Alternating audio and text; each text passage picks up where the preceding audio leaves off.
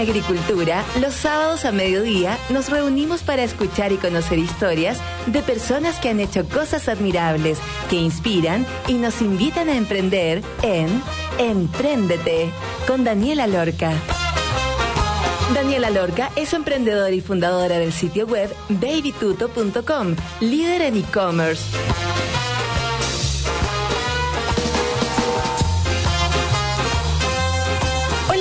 Esto es un programa más de Emprendete. Mi nombre es Daniela Lorca y lo estaré acompañando durante una hora hablando de cosas interesantes, de personas que han hecho emprendimientos o negocios posicionados que van a generar huella. El día de hoy estaremos hablando con Cote Mole, el director ejecutivo y fundador de Algramo, y nos estará contando cómo nació ese tremendo proyecto social que tiene un impacto en lo económico, en lo social y en, todo, al final, ayudando a, las familias más pobres a que puedan adquirir productos, eh, no comprando volúmenes tan grandes cuando lo necesitan, sino que cosas, eh, volúmenes más pequeños. Así que estaremos escuchando esa muy, muy interesante entrevista el día de hoy en el primer y segundo bloque y en el tercero estaremos comentando acerca de lo que salga en esta entrevista con nuestra querida psicóloga Pauli Barahona. Así que los dejo invitados a escuchar el programa y vamos a partir entonces el día de hoy con nuestro querido emprendimiento de Algramo y vamos a escuchar a Cote Mole.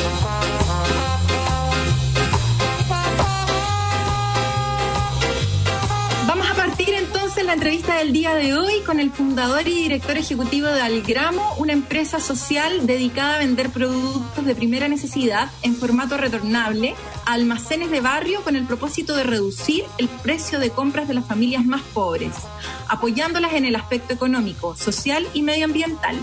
En el 2017 fue elegido como el emprendedor social del año en Chile y en el 2015 su empresa Algramo fue reconocida como la empresa más innovadora de la TAM según Fast Company y una de las 50 más innovadoras del mundo. Bienvenido, José Manuel. ¿Te podemos decir Cote? Sí, muchas gracias por la invitación y en realidad todo el mundo me dice Cote, así que bueno. Súper. Vamos entonces, Cote. Cuéntanos tu historia, ¿cómo empezaste con Algramo? Eh, el, punto de partida fue súper interesante, lo viviste en carne propia, lo que viviste en carne propia al final lo que terminaste resolviendo. Cuéntanos para que todas las personas que nos están escuchando sepas quién eres y cómo llegaste a formar Algramo. Eh, bueno, Algramo parte, y siendo súper honesto, como por... No, yo no estaba buscando ser emprendedor. Eh, yo te diría que, que, fue algo que más que me apareció que, que yo estuviera buscando y parte por algo súper doméstico también, no, no, hubo un estudio científico ni, ni estaba estudiando en algún lado el, problema que resolvemos, sino que eh, la universidad, eh, mientras estaba estudiando con otros tres compañeros, nos fuimos de nuestras casas, nos fuimos a ir a, una población, a la Yoa Goulart, en la comuna de La Granja, y viviendo allá yo estaba a cargo de comprar y de cocinar, y como teníamos poquita plata, comprar día a día en pequeños formatos, eh, un cuarto litro de aceite, un poquito de arroz, un poquito de detergente, etcétera y ahí me doy cuenta de que gastaba mucho más plata de lo que gastaba mi mamá. Yo vengo de una familia grande, entonces compraban, no sé, botellas de aceite de 5 litros. Yo acá en el barrio compraba de 200 ml. Y ahí me doy cuenta que yo pagaba aproximadamente un 40% más que la gente que tiene más plata para comprar en grandes formatos. Y el primer aporte, yo creo, intelectual del gramo es ponerle un nombre a ese problema, que se llama el impuesto a la pobreza.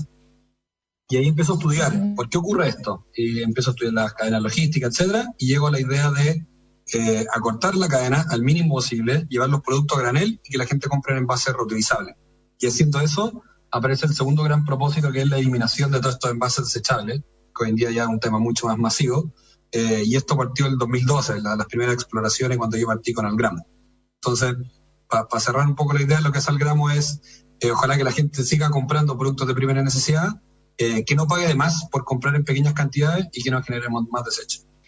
Buenísimo. Y ahí lo que hicieron fue desarrollar una máquina dispensadora y mandaron a fabricar todos estos envases retornables. ¿Y cómo funciona en el día a día?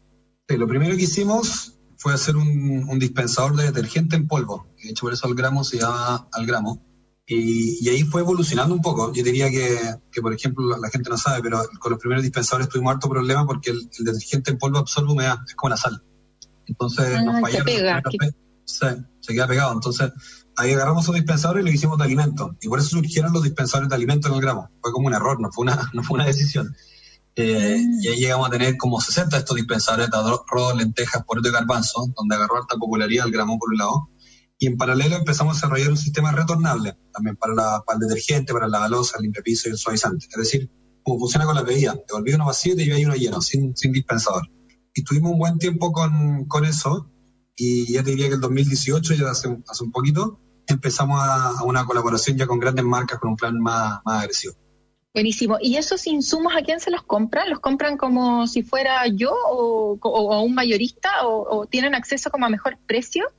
Sí, lo que nosotros hacemos es que eh, como compramos un volumen, tenemos mejores condiciones que obviamente con una persona individualmente. Eh, esto partió y sigue siendo hoy día el, el, corazón del gramo con almacenes de barrio. Hoy día trabajamos con 2.500 almacenes de barrio en la región metropolitana y, como comentaba antes, partimos hace poco este modelo nuevo, que es el modelo más de exportación, por decirlo de alguna manera, eh, en alianza con grandes marcas para poder ser más ágil y más rápido. Entonces, el modelo eh, de almacenes compramos nosotros directamente y el modelo nuevo, más tecnologizado, lo compramos a nuestros partners.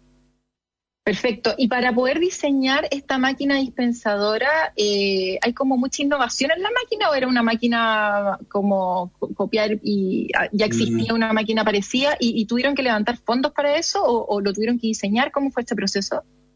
Eh, hay dos cosas. Yo diría que al principio las primeras máquinas eran bien básicas y siempre he dicho que no es como rocket science dispensar un producto. Yo creo que la gran gracia del gramo es el punto de vista y atreverse a hacer cosas donde la gente ve que ya estaba todo resuelto, en teoría. Eh, ahora último ya estamos con desarrollo más complejo y de hecho tenemos patentes, cosas más sofisticadas, pero durante los primeros años, y diría hasta los primeros seis años, lo que nos dedicamos a hacer eran máquinas bien sencillas. Eh, y estamos ahí en la calle y, un poco estamos haciendo la pega de, atrevernos. Eh, yo creo que eso fue lo más, lo más valioso y lo que nos dio el empuje para terminar ahora ya efectivamente desarrollando creaciones propias de hardware y de software que, ya tienen patente y propiedad intelectual me dijiste que estaban en 2.500 almacenes en todo Chile. ¿Es una máquina dispensadora en cada almacén? O sea, ¿hay 2.500 máquinas dispensadoras en todo Chile? No, no. Eh, estamos actualmente en la región metropolitana con estos 2.500 almacenes. Principalmente ah. con el modelo retornable, que es el que te comentaba como de la bebida, que no tiene dispensador. Eh, ah, las máquinas de alimentos las dejamos obsoletas nosotros mismos y las tuvimos que ir sacando y ahora vamos a empezar a meter una nueva generación. Eh, y básicamente la diferencia es que la primera dispensaban nomás y las segundas dispensan, pero están online, están en línea. Y el sistema de pago es con el envase, con un concepto que creamos que se llama el packaging as a wallet. Entonces, básicamente cómo funciona esto es que la gente tiene un envase con un chip. Funciona como una tarjeta VIP, tu envase. Imagínate que tu, tu envase detergente se convierte en una tarjeta VIP en términos tecnológicos. La gente tiene una cuenta de Algramo, de hecho se la pueden bajar en la app eh, de Algramo en iOS y Android, cargan plata y pagan con el envase. Entonces, el dispensador está en línea, eso nos permite, por un lado, tener una logística mucho más eficiente cuando ir a reponer, pero también permite que sea un autoservicio mucho más eficiente, porque la gente paga con el envase, no hay que hacer un trámite ni con tarjeta ni con efectivo, sino que del envase se descuenta el saldo. Entonces, la nueva generación de máquinas que, estamos empezando a instalar y vamos a entrar, de hecho, en almacenes con fuerza, eh, son esta nueva generación. Oye, qué buena. Y eso es como eh, se hace en otras partes del mundo, porque ¿cómo lograron a, llegar a, ganarse estos premios? Como, no sé, a mí me pasa, por ejemplo, en Baby Tuto, que también no hemos ganado algunos premios, pero pero como que los premios no siempre son de plata o, no mm. ayudan mucho. Al final es como, como pura, no sé, yo siento que es como un montón de reconocimiento. Sí, es ruido nomás, pero al final como que realmente no te ayuda mucho. ¿A ustedes esta cantidad de premios que han tenido en, estos siete años, les ¿en qué los ha ayudado principalmente? ¿Cuál ha sido el más importante y qué beneficios reales han tenido? Eh, buena pregunta y de hecho la engancho con algo que no te, no te terminé de responder antes, ahora que me doy cuenta, que es cómo nos financiamos también. Eh, sí. En un comienzo nosotros nos financiamos harto de, crowdfunding, de hecho levantamos plata en brota, eh, y ahí te diría que, la aparición en prensa sobre todo sirve para ir construyendo un poquito la credibilidad de la marca. Entonces, en ese sentido, y para esa etapa, yo creo que fue súper útil. En la etapa más grande, este que yo más de ahora último, sí nos han servido, pero no con fines comerciales en términos de plata, pero sí por construyendo la marca fuera de Chile, porque lo que me pasa ahora es que yo estoy tratando de convencer y estamos trabajando con Unilever ya a nivel mundial, con, con Nestlé, con, con otras marcas, de hecho, bueno, no, puedo mencionar mucho porque todavía no las lanzamos, pero yo lo que tengo que hacer es construir la reputación del gramo fuera de Chile. Y para eso sí me sirven mucho estos reconocimientos, donde yo diría que, por ejemplo, uno importante que pasó hace poco, que en marzo Fast Company nos volvió a elegir la empresa más innovadora en Latinoamérica eh, por segunda vez por el concepto del packaging as a wallet. Entonces, a mí me sirve eso como un espaldarazo para cuando yo voy a presentar, decir, bueno, no es solamente una idea que yo encuentro que es importante, sino que también hay ciertas instituciones, que en nuestro caso está National Geographic, está el MIT, y está Fast Company, ayudándonos a empujar esto, porque muchas veces las innovaciones ocurren no necesariamente por la solución en sí mismo, sino porque son adoptadas por el mercado. Y esa adopción creemos que se facilita cuando tenéis ciertas credenciales que le bajan el riesgo a, la contraparte. Entonces, eh, es un poco, es el motivo por el cual buscamos estas alianzas, diría yo, estas redes que nos permiten abrir más puertas. De todas maneras, oye, y relacionado con eso, con un emprendimiento tan reconocido, eh, el aspecto económico, social, medioambiental, o sea, en el fondo como todo, me imagino ustedes son una empresa eh, B, em, ¿cuál es como, cuál termina siendo el rol del emprendimiento, eh, de este emprendimiento tan exitoso y, tan como, o sea, como con tanto alcance, ¿no? ¿Cómo este rol, desde tu punto de vista, cuál es esa responsabilidad que tú como fundador y director ejecutivo de esta empresa cargas con impulsar un cambio de hábitos en las sociedades latinoamericanas para que esto se implemente eh, no solo en Chile, sino que, no sé, en un montón de partes y cómo, cómo, cómo va siendo como, como esta persona que lleva la bandera de, hey, acuérdense que, no sé, pues que reciclar eh, es algo que, en algún minuto va a quedar en el olvido, o está ahí como con una posición muy de, de, de protagonista en, en esta nueva era. ¿Cómo se vive eso? Eh, es un súper buen punto y yo diría que la historia del gramo ha sido un punto súper crítico. Yo lo he pasado muchas veces muy, muy mal, particularmente por lo que tú mencionáis. Y no porque no me guste el propósito del gramo, sino porque genera presiones extra. Aparte de cualquier emprendimiento que tiene que ser rentable y tiene que tener sus resultados, y diría que en el gramo como que hay una esperanza de empresas distintas, ¿cachai? Como que hay fe de que eh, pueden haber empresas distintas. Y eso a mí personalmente me pesa mucho más que tener una organización que sea rentable en términos como del día a día. Eh, es algo súper gratificante también porque, como decís tú, estamos tratando de correr un poquito la barrera de lo posible. Es decir, bueno, además de ser un emprendimiento normal, buscamos tener un impacto social y además medioambiental, que yo creo que ya es como ponerse la soga al cuello muchas veces, pero Pedro tiene ese doble rol. Por un lado, un peso súper grande, pero que yo lo encamino a, a medida que el peso es más grande, la oportunidad también ha sido más grande. Hoy en día la conversación eh, que tenemos para convencer a, Unilever o a Nestlé a nivel global, eh, yo me lo tomo con alta seriedad porque yo tengo clarísimo que si logro cambiar un poquito esa gran empresa, el impacto del gramo es muchísimo más grande y más importante. Entonces, eh, es una carga, sí, yo creo que se suma a la, mochila de, liderar una organización con personas que tienen que ser rentables, pero también a mí me gusta, o sea, yo por algo estoy metido en esto y por algo he seguido, y yo te digo que de las cosas que me han dado más resiliencia dentro del gramo entender que esto no tiene que ver solamente con un negocio, sino que hay un propósito que de verdad me la vivo, eh, sin ser yo un, fanático de las cosas que hago. Yo no soy probablemente la persona más sustentable, pero yo creo que sí, esta fórmula eh, puede sumar a mucha gente. Y en ese sentido me, siento responsable de, de, poder sumar a más personas eh, y de ser capaz de convencer y generar este modelo de que sea atractivo económicamente, social y medioambientalmente.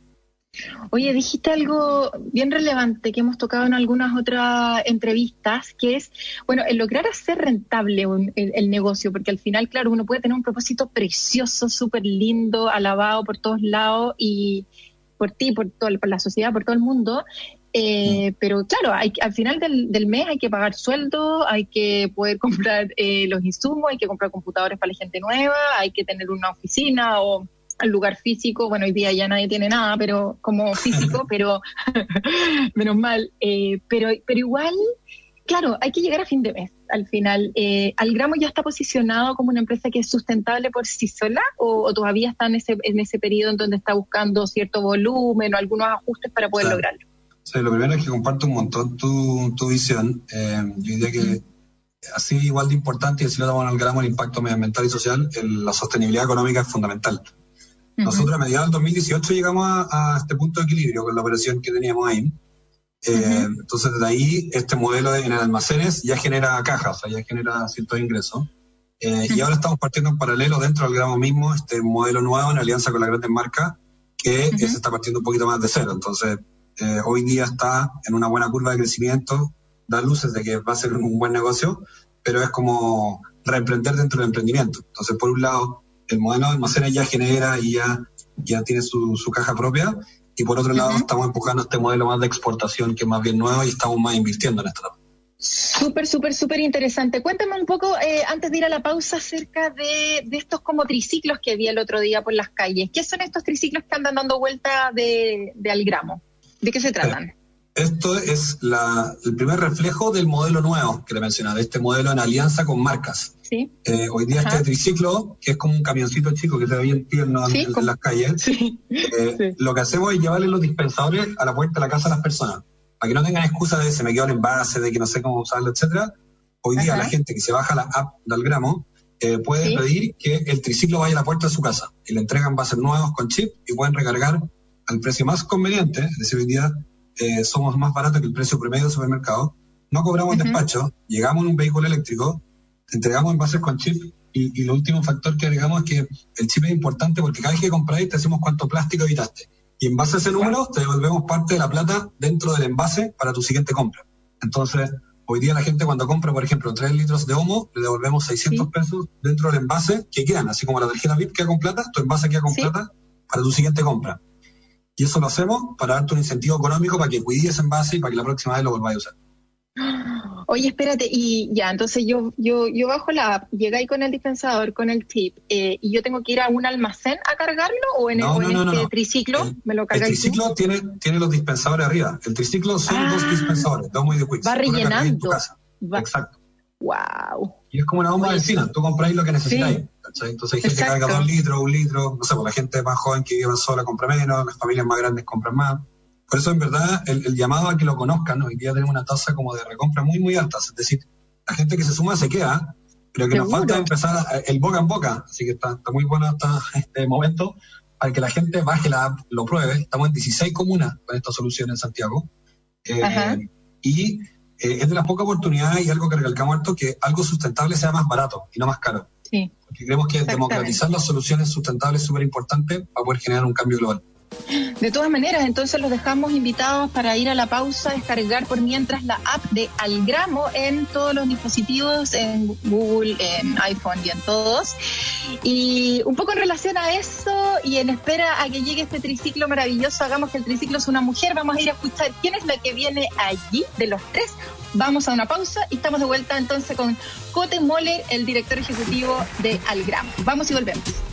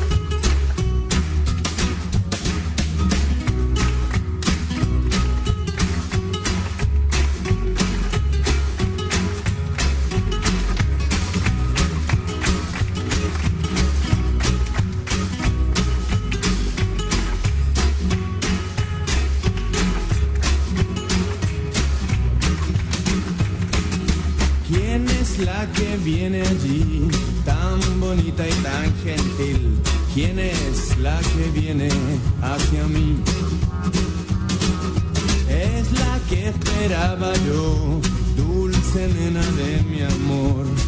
En mi vida he visto algo mejor.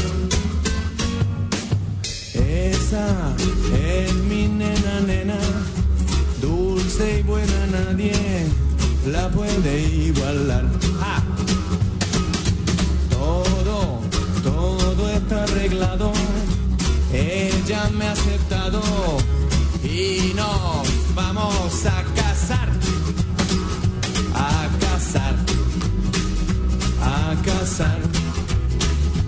Señor cura, nos preguntará.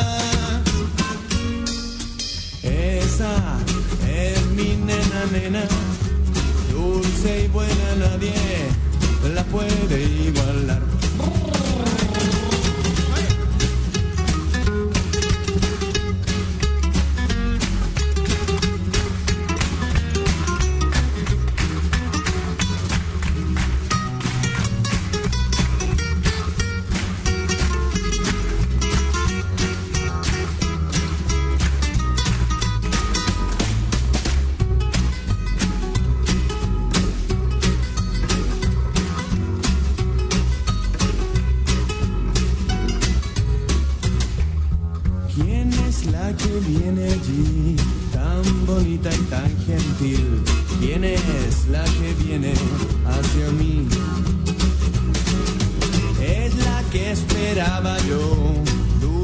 Nena de mi amor.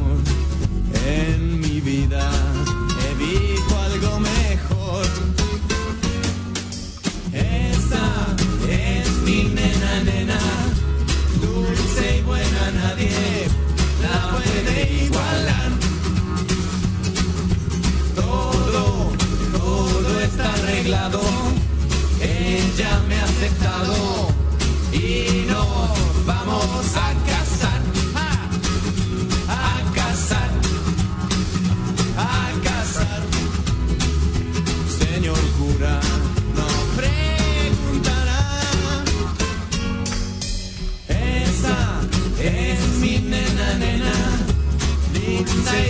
nadie la puede igualar. Chao, gracias. Hola, soy Peter Bill y los quiero invitar todos los sábados de 20 a 21 horas a encontrarnos en Radio Agricultura. Los invito a compartir en nuestro nuevo programa Vida con Sentido. Un espacio donde conversaremos con interesantes invitados sobre nuestros sentimientos e inquietudes más profundas. Los espero.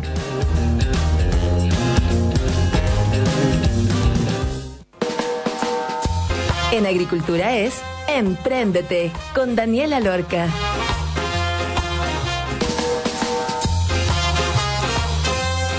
Bueno, ya estamos de vuelta, entonces estamos hablando con José Manuel Moller, más conocido como el Cote Moller, el director ejecutivo y fundador de Algramo, y estaba súper entretenida la conversación acerca de cómo partió Algramo, cuál es el propósito que está detrás, cuál es este el peso con el que carga Eh, liderando un emprendimiento con tanto impacto económico, social y medioambiental. Terminamos el primer bloque hablando acerca de estos triciclos que se están tomando en la ciudad, hoy en más de 16 comunas que van rellenando estos dispensadores que tienen un chip eh, y que en el fondo nos invitó ahí a, bajar la app para, para poder... Eh, encargar este dispensador con chip para que uno se suscriba a este ¿cómo lo podríamos llamar a esto, Cote? Es como una forma de que te lleven el detergente a tu casa y que te vayan rellenando. ¿Cómo se llama este concepto?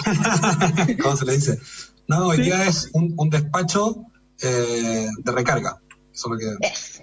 Eso, un despacho de recarga. ¿De dónde salen estos triciclos? ¿Son triciclos, vienen de, de otras partes de China o de dónde salen estos triciclos tan, tan tiernos? Eh, los, los triciclos son adaptaciones de cosas que el vehículo en sí mismo hoy día es un vehículo que, que existe y que se importa, pero nosotros lo modificamos totalmente para convertirlo en dispensadores. O sea, toda la parte tecnológica del dispensador, de hecho, es parte de las patentes que hemos desarrollado, tiene que ver con ese hardware, es decir, cómo eh, es un dispensador que lee un envase, que lee una cuenta, que descuenta un saldo, eh, que te carga el envase con plata, etcétera. Eso es más desarrollo nuestro. Buenísimo, ya entonces estuvimos hablando acerca del gramo, el tremendo impacto que está generando, de esta, de esta migración, eh, digámoslo así, a un nuevo modelo de negocio en donde se están integrando con marcas mucho más importantes y más grandes y que van a tener un impacto mucho mayor, eh, logrando también cambiar quizás la mentalidad de estas marcas grandes y aportando con un grano, con un granito ahí de arena. Eh, en la forma en que estas empresas grandes eh, hacen negocios, se enfrentan a, la sociedad y todo. Entonces, muy, muy, muy interesante. Una empresa súper reconocida a nivel mundial, nacional, y eh, en verdad es súper interesante estar hablando contigo. Cuéntame, antes de pasar a, lo nuevo que hicieron, que se llama Fracción, quiero eh, cerrar un poco eh, el tema de emprender en el mundo social. Yo no lo he hecho nunca, me encantaría hacerlo en algún futuro. Eh, me imagino que hay barreras hay barreras para emprender, para hacer algo en el mundo social. ¿Con qué te fuiste encontrando en el camino que tú decías como, no puedo creer que por querer ayudar a la gente y por hacer algo casi que sin fines de lucro, o sea, llamémoslo así, o sea, como entendamos una empresa B que no maximiza las acciones de los accionistas, sino que en el fondo tiene este impacto más social y todo, como, ¿por qué me ponen barreras? ¿Cuáles fueron las barreras que tú sentís que fueron más importantes? Ya sea por un tema administrativo de que por el que todo el mundo pas, eh, pasa, eh, notarial, burocrático, cualquier cosa, o temas muy puntuales y específicos con respecto a emprender eh, con este enfoque tan social. Yo te diría que la, las barreras las vi mucho más en el mundo de, de inversión. ¿eh? Eh, levantar levantamiento en capital, bueno, eh, en Chile es súper complejo, yo creo que también tú lo, tú lo has visto. Eh, Ni me y hay un montón de, de- de discriminación en general. Y cuando yo hablar, me miraban como si fuera, no sé, pues, como el padre Hurtado emprendiendo. Entonces, como que la gente quería donar, no quería invertir. Y, y es un problema porque lo que, lo que yo busco hacer es que sea una empresa competitiva. De hecho, yo, yo planteo harto que, al menos yo como Algramo, yo no quiero tener condiciones especiales versus otra empresa, porque no quiero que después haya una excusa para decir, oye, no, a estos gallos les va bien porque lo están beneficiando de esta manera. Yo creo que con la misma herramienta y bajo las mismas reglas hay que saber competir. Eh, Algramo lo hace así, eh, no tenemos ningún beneficio ni tributario, ni legal, ni nada, y no lo buscamos tampoco, sino porque a mí me interesa demostrar, como hablamos antes en el blog anterior, eh, que hay posibilidad de tener una empresa distinta con las mismas herramientas. Y, Mm. y el problema que yo tuve fue más en, en el lado de inversión, de que hay gente que le molestaba que la empresa se definiera como social, porque sonaba comunista en algunos casos, o porque sonaba que no nos interesaba generar plata. Eh, y es porque Claro. este concepto yo creo que se ha ido construyendo en el tiempo, eh, y son empresas que eh, muchas veces fuera de Chile, las empresas ya funcionan así. Acá en Chile yo encuentro súper triste tener que diferenciar una empresa social de una normal, porque las Sí. empresas muchas veces están a costa de los trabajadores, a costa del medio ambiente, etcétera. Tenemos casos de sobra acá en Chile. Sí. Y, y lo que busca la empresa social finalmente es ser rentable, tiene fin de lucro, pero como consecuencia, no como fin. Eh, el fin es tener este impacto social y medioambiental, y eso le trae cierta rentabilidad, que hoy día es lo que, lo que ocurre en el gramo. Pero, pero yo diría que las mayores barreras no fueron tanto operativas, sino que fue más el momento de buscar inversión chilena. ¿Por qué? ¿Y por qué hago la diferencia? Porque el año pasado nosotros logramos levantar capital fuera de Chile y fue una conversación totalmente distinta. O sea, no tuve que ir a explicar muchas cosas que acá tengo que explicar. Eh, Y yo diría que es una barrera más chilena, entre uno, que somos medio chaqueteros con nosotros mismos como chilenos y chilenas, y lo segundo es que eh, no estamos acostumbrados a conceptos que, que se salgan de lo tradicional. Aquí yo creo que también tendría que haber pasado. Los inversionistas invierten en construcción, minería o al gramo. Entonces, o sea, no me voy a comparar con esas métricas porque nunca voy a alcanzar. Y eso Sí. yo te diría que ha sido parte de los desafíos. Oye, pero es que dijiste algo clave. En el fondo, tú dijiste eh, el propósito, o sea, como que el principal fin es generar este impacto en, en la familia, en, en este, en esta forma de hábito nuevo, eh, este impacto social, medioambiental, económico. Pero como consecuencia, eh, y, y por hacer las cosas bien, y porque es un negocio, porque es una empresa que está bien constituida, etcétera, y porque está creciendo, y porque tiene, no sé, eh, como los mismos, los mismos, las mismas necesidades que cualquier empresa, ¿no? Que es como crezcamos, Mm. seamos grandes, porque si somos más grandes vamos a poder ayudar a más personas y además estamos generando los ingresos que necesitamos para mantenernos sustentables. No nos queremos hacer ricos con esto.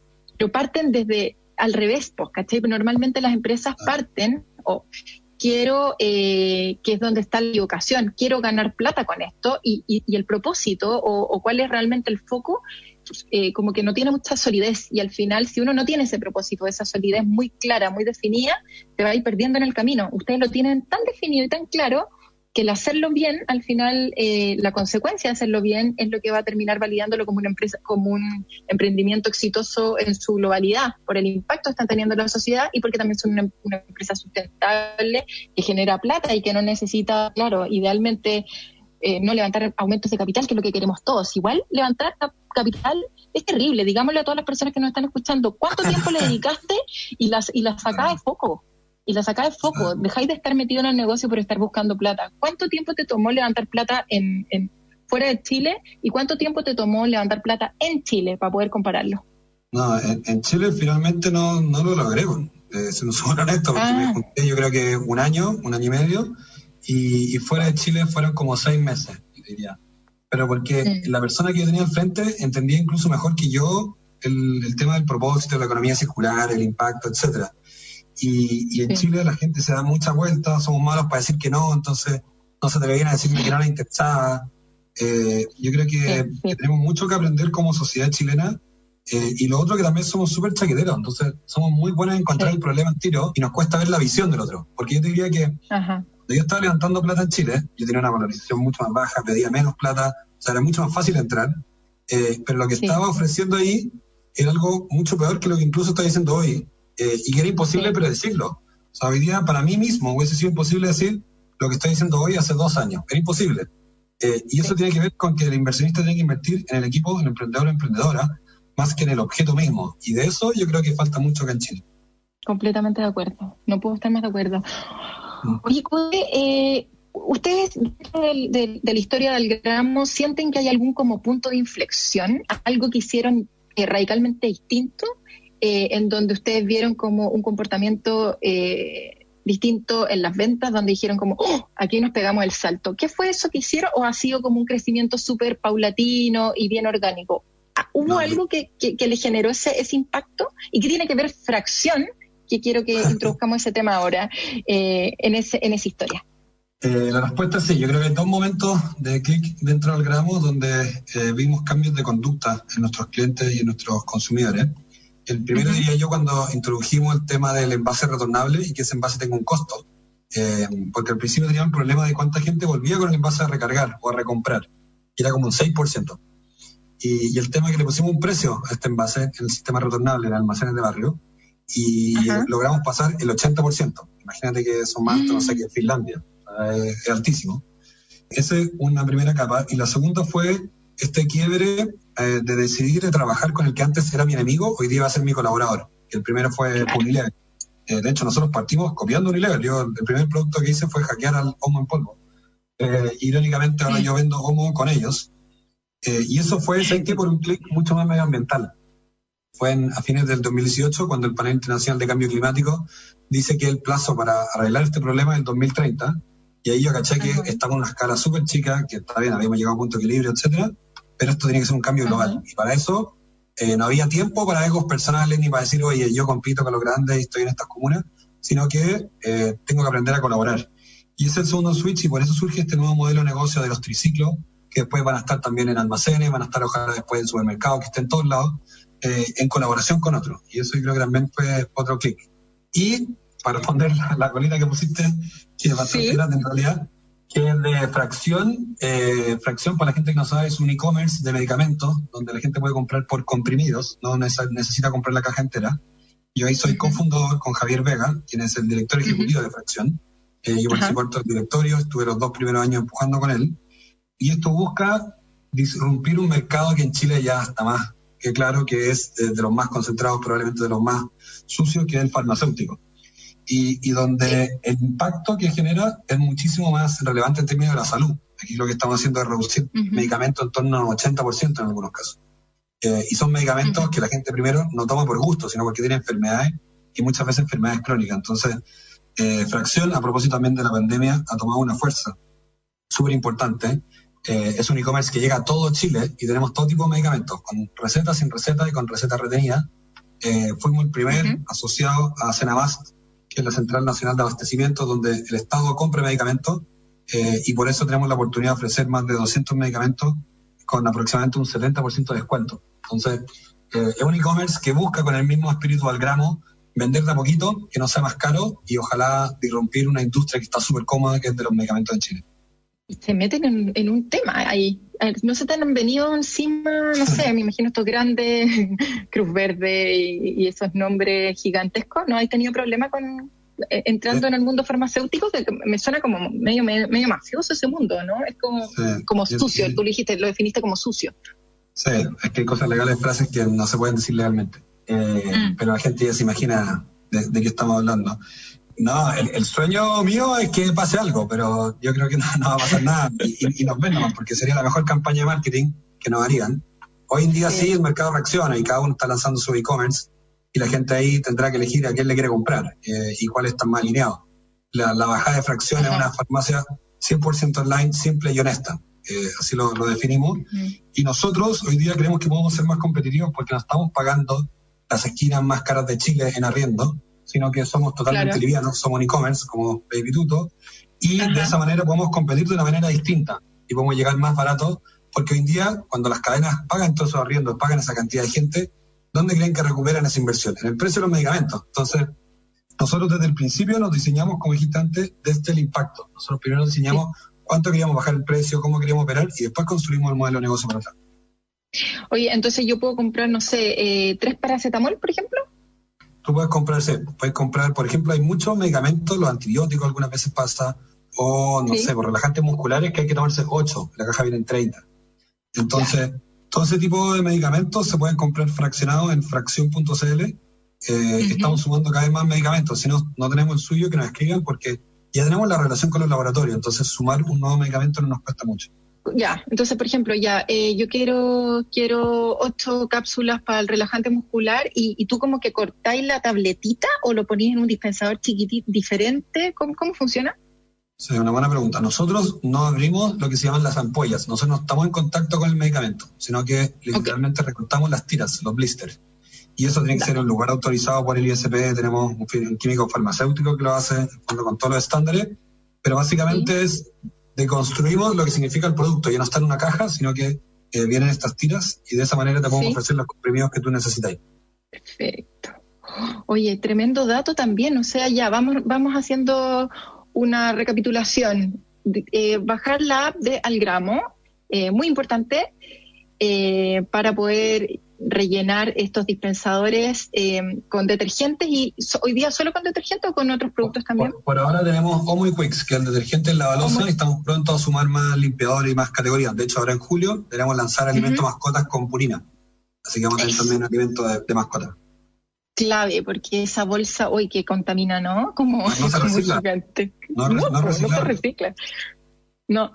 Y, y por otro lado, entonces, fracción.cl, cuando te recetan, no sé, tres, cuatro medicamentos y efectivamente vienen 20 comprimidos que al final se terminan quedando en una bolsa de medicamentos que se terminan venciendo y al final lo que está impulsando Cotemoler es cuidar el bolsillo de todas las personas que en esta época de pandemia es clave. Así que Muchas gracias, Cote, por la entrevista el día de hoy. Solamente para terminar, ¿cuáles son los próximos pasos?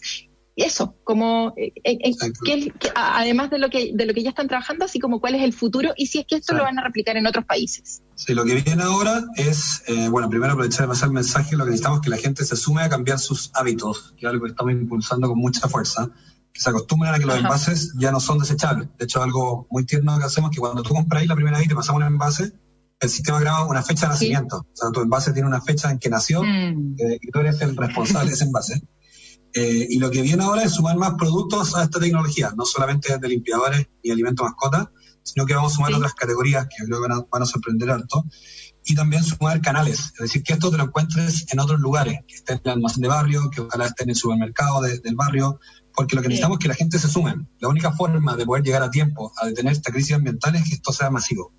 Entonces, Exacto. estamos creciendo en productos, estamos creciendo en locaciones donde vas a encontrar esto y también estamos en conversaciones con algo que mencionaste tú en, en crecimiento fuera de Chile, porque, porque necesitamos llegar a un volumen grande y para eso necesitamos que esto se empiece a replicar en distintos lados. Entonces, estamos mirando un piloto en Estados Unidos que viene a comenzar en agosto-septiembre y Ujú. estamos explorando uno probablemente alrededor de octubre, noviembre en Indonesia, en Yakarta. Wow.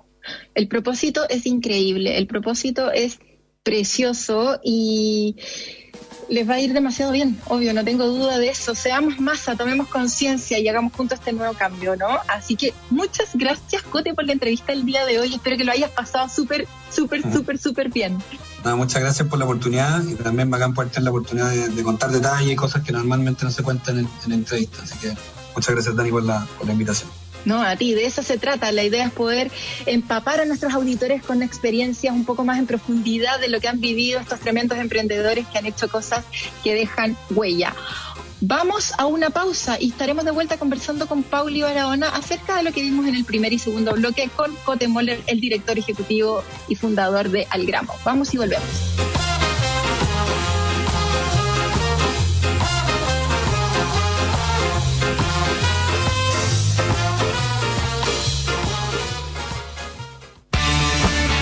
Este fin de semana seguimos arriba de la pelota. Cada sábado y domingo a las 5 de la tarde estamos al aire para contarte todas las novedades deportivas, el reinicio de las grandes ligas europeas y la preparación de los equipos en nuestro país. El debate y la buena música es el agregado especial para comentar las reacciones del planeta fútbol con toda la información que nos trae el Keno Salinas desde Europa. En la 921 le hacemos un guiño al polideportivo para contarte cómo nuestros deportistas se entrenan para volver a sus competencias. Las tardes se pasan mejor en Arriba de la Pelota. Deportes en Agricultura más pasión, más opinión. En Agricultura es Empréndete con Daniela Lorca.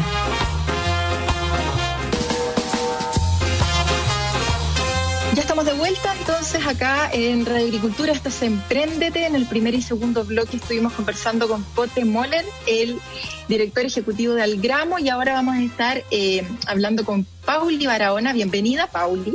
Gracias, Dani.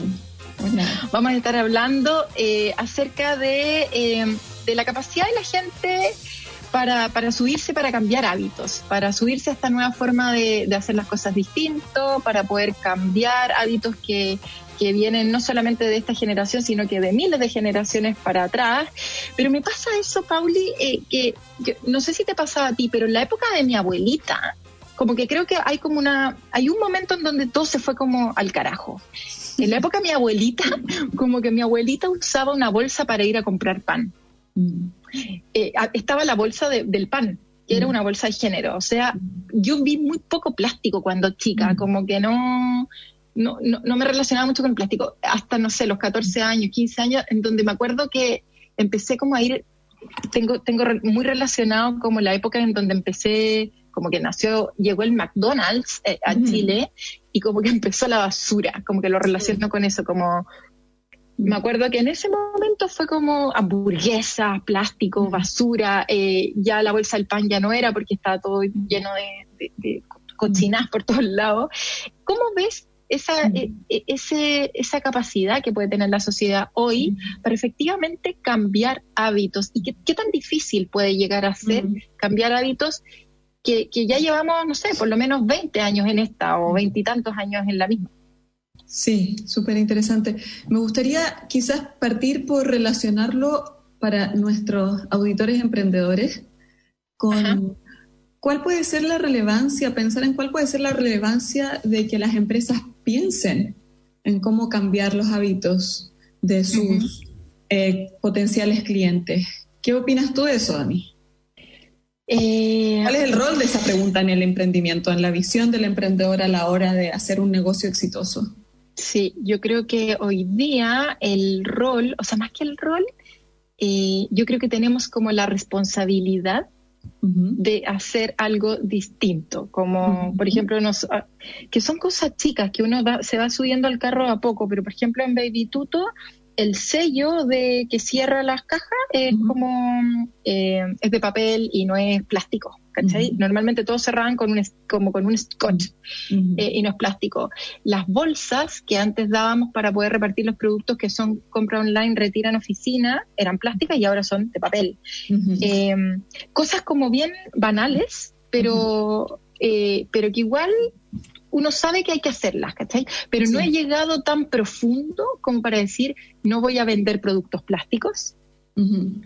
Y tampoco he calado tan profundo como con los temas más eh, sociales, ¿cachai? Uh -huh. O sea, como dentro de, de, de, de Baby Tuto, como con la, con la gente, eh, nosotros hacemos harto trabajo de coaching y un montón de temas, pero, pero así como, como cambiar hábitos eh, que puedan tener un impacto distinto en la sociedad, eh, no sé, creo que, creo que, creo que hacemos cosas, creo que hacemos eh, empresas distintos, creo que hacemos uh -huh. eh, empresas con un liderazgo colaborativo, creo que somos empresas más horizontales, creo que también somos empresas que escuchamos mucho la voz de cualquier persona, que cada, que cada persona que trabaja tiene una voz y un, y un voto eh, mucho más relevante que lo que eran las empresas antiguas.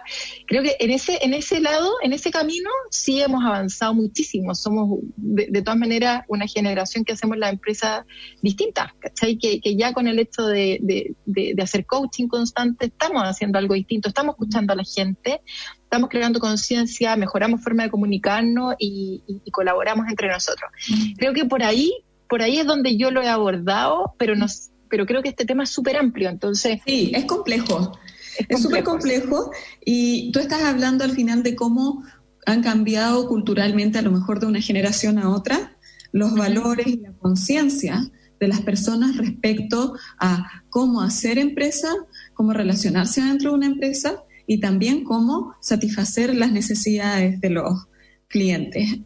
Ahora, a mí me parece que el tema de los hábitos es muy interesante porque una cosa es nuestras intenciones y, las historias que nos contamos, ¿no? De cómo, eh, hacia dónde queremos ir. Es súper importante considerar esas narrativas. Pero otra cosa es pasar de esas narrativas a la acción, ya que efectivamente, por ejemplo, nosotros, no sé, declaremos que queremos hacer una empresa sustentable o un emprendimiento social y que efectivamente seamos capaces de interrumpir la manera como los sistemas institucionales operan, que van probablemente en contra de eso. Al menos en el tema ambiental, como en otros dominios también, uno eh, va contra la corriente cuando quiere eh, ser más, entre comillas, sustentable, porque tenemos un sistema social, cultural e institucional que no lo es. Entonces, el sistema institucional no nos hace eh, ecológicos, si tú quieres.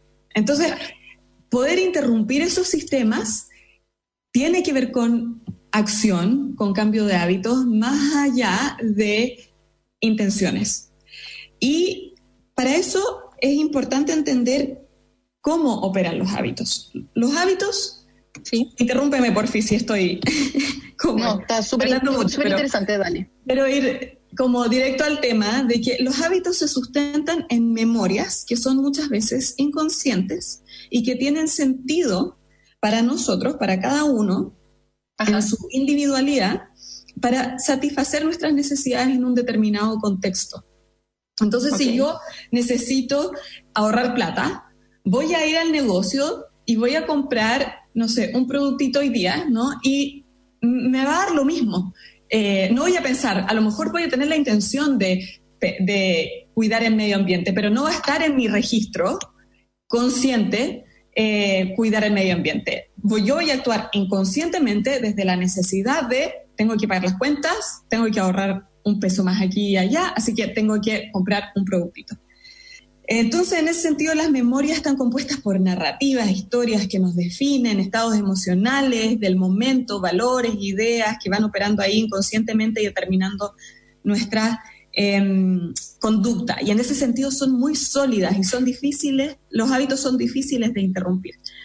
A menos que pase algo que nos fuerce a cambiar, internamente o externamente. Internamente puede ser como que noté, percibí dentro mío una pérdida, por ejemplo y no sé, como por ejemplo percibí, oh, mis papás están envejeciendo, ellos ya no me cuidan a mí, yo los tengo que cuidar a ellos. Ok, ahí me tengo que adaptar y hay un cambio de hábitos probablemente. O externo, como por ejemplo, llegó una nueva persona a la familia, llegó una guaguita o hay una pandemia, me tengo que adaptar, tengo que ajustarme, hay un cambio de hábito. Y lo del cote fue súper interesante escuchar, yo creo, para los emprendedores y para cualquier persona que nos esté escuchando hoy día, porque él hablaba de cómo una empresa puede ayudar a un cambio de hábitos. No solamente algo que, yo percibí internamente en mi vida personal, mm. no solamente algo que me obligó a cambiar, sino una relación con una organización que tiene una determinada eh, misión o una, una, una visión para otra manera de responder a las necesidades. Y ellos muy este, inteligentemente se sintonizan con el contexto social de esas necesidades y crean respuestas a eso para que la gente entonces le sea más eh, fluido, más fácil eh, también ir cambiando su conducta. Y como decía Alcote, no es una, un proceso fácil, tiene altos y bajos, ellos tienen que estar permanentemente innovando para ayudar a la gente a cambiar sus hábitos, pero lo están haciendo. Y ahora quieren crecer incluso y ser una empresa este, sólida económicamente. Entonces, muy potente, ¿no? Muy potente que una empresa impulse eh, estos cambios de hábito y, y, cómo poder interrumpir sistemas. Por ejemplo, a mí me pasó que cuando empecé a cambiar algo súper banal, que era las bolsas plásticas, bolsas eh, de papel, tuvimos que tomar una decisión porque las bolsas plásticas, Pauli, costaban 20 pesos y las bolsas de papel costaban 150 pesos. ¿Cachai? Entonces tú decís, chuta, es mucho más caro poder ayudar O sea, poder como sumarse a este cambio de hábitos. Sé que lo tengo que hacer, pero de repente no me alcanzan las lucas para poder hacerlo. Y eso es lo que tú decís, que los sistemas van en contra. la generación de plástico es mucho más barata, ¿cachai? Que, que las bolsas de papel y así un montón de cosas. Entonces, eh, hay que pensar más allá y cuando piensan más allá, que es como el cote con el gramo lo resolvió, es reutilizar. O sea, no nos quedemos pegados en el envase, sino que reutilicemos el envase que ya tenemos y hagamos un descuento por eso para incentivar a que las personas se sientan como que realmente tiene un impacto en sus bolsillos, que, que, que, es tan importante el día de hoy día. ¿Cómo equilibro justamente ese hábito, ese mindset con el que yo venía de decir, tengo que comprarlo más barato? Si ya tengo ese, ese incentivo o ya tengo esa, esas ganas de, poder colaborar con el medio ambiente, con, lo que sea, además al gramo está ayudándolos a decirle, ¿sabes qué? Aparte de esto, también estás ahorrando X plata por reutilizar tu envase. Y eso también es como mucho más gratificante, ¿cachai? Porque eh, es como el, completo, porque eso es lo que termina de cerrar el círculo, es la parte económica y el, efecto más social y medioambiental. Entienden muy bien, yo creo, eh, el proceso psicológico al final, ¿no? Como que hay una eh, recompensa al cambio de hábito. Y tú te sientes parte también de un movimiento, o sea, también está cambiando de alguna manera, te ayuda a cambiar tu identidad. Como esto no soy yo, como que, ok, voy a eh, llevar mi propia bolsa a comprar en vez de usar una bolsa plástica. Aquí somos un movimiento de personas, soy, yo soy parte de algo. ¿No? Entonces, ese cambio en la identidad también, de alguna manera, va cambiando los hábitos. Y había algo más que quería comentar de esto, que era, ah, uy, como la importancia del rol del emprendedor, como de la vocación de emprender para cambiar hábitos a través de las empresas. Eh, el uso del chip, por ejemplo, ¿no? Ajá. eso es como bien no sé, simbólico de la creatividad emprendedora de usar tecnología para resolver un problema. Es un problema social en este caso, que tiene un impacto en el negocio, eh, pero es una respuesta como, no sé, que para mí tiene que ver como con la creatividad del emprendedor, así de una manera muy simbólica. Sí, o sea, el nivel, la capacidad de innovación es impresionante, impresionante el invitado de hoy. Y, sí, y, su ejemplo a seguir, de todas maneras. Nosotros hablamos al final, ¿no? Como de, o sea, se habla en los medios de innovar, ser creativos o responder a las necesidades del cliente. Y aquí estamos viendo como muy concretamente qué significa eso. Exactamente, un hecho real. Un mensaje para nuestros auditores hoy día. Exactamente, sí, porque es, bien fácil decir, no, es que estoy innovando, no, pero aquí, aquí sí que hay innovación, aquí sí que hay innovación, o sea, es realmente dar vuelta a la forma actual. Sí. Resolviendo distintas etapas del problema. Y usando la tecnología clave, usando la tecnología para poder resolverlo. La tecnología hoy día, aprovechemos eso en el 2020, si bien estamos en un planeta tanto contaminado y en riesgo, sí tenemos la tecnología a nuestro favor, así que aprovechemos eso para poder innovar y mejorar el mundo en el que vivimos, desde donde podemos, haciendo empresas y en nuestras sociedades y en nuestros entornos directos. Muchas gracias, Pauli, entonces, por la conversación el día de hoy. Muy entretenido, como siempre. Muy entretenido, como siempre. Nos estamos viendo la próxima semana. Un abrazo a todos. Que tengan una bonita semana y un bonito fin de semana ahí desde sus casas, cuidándose como siempre. Un abrazo grande. Nos vemos pronto y los invito a descargar el podcast en radioagricultura.cl, www.agricultura.cl, el programa Emprendete y podrán volver a escuchar la conversación del día de hoy con Cote Moller, el director ejecutivo de Algramo, y con nuestra querida Pauli Barahona. Eso sería todo. Un abrazo. Chao. En Agricultura fue Empréndete con Daniela Lorca. Historias de personas que han hecho cosas admirables que inspiran y nos invitan a emprender.